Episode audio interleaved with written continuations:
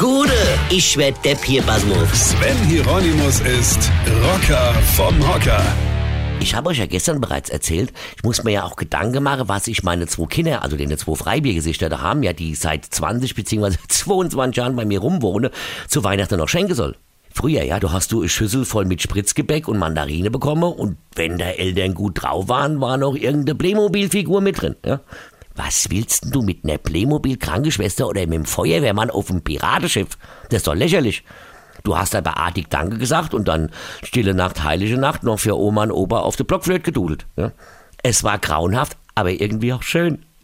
Heute kannst du für ein gutes Weihnachtsgeschenk für deine Kinder ja dein Haus beleihen. Die haben ja schon alles. Also die anderen.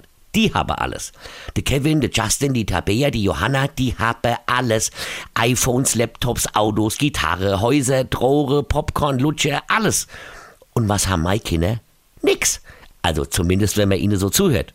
Ich brauche Playstation eine Xbox. Kostet auch nur 500 Euro. Habe alle. Und meine Tochter zum Beispiel, ja, ich brauche die neue Handtasche von Schnuggi Boogie und die Winterjacke für 300 Euro von Iban und Big. Habe alle.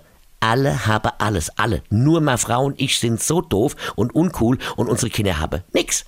Kein Spielkonsole, kein Movas, kein Rugi-Zugi-Klamotte, nix. Aber ich habe jetzt einen Trick. Immer wenn meine Kinder mir vorjammern, was sie alle nicht haben, was alle anderen aber im Überfluss haben, sage ich immer, ja, seht ihr Kinder, die Kinder haben Glück.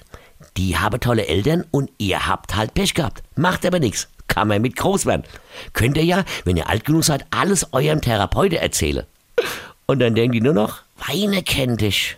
Weine. Sven Hieronymus ist Rocker vom Hocker. Tourplan und Tickets jetzt auf rpr1.de. Weine kennt dich. Weine.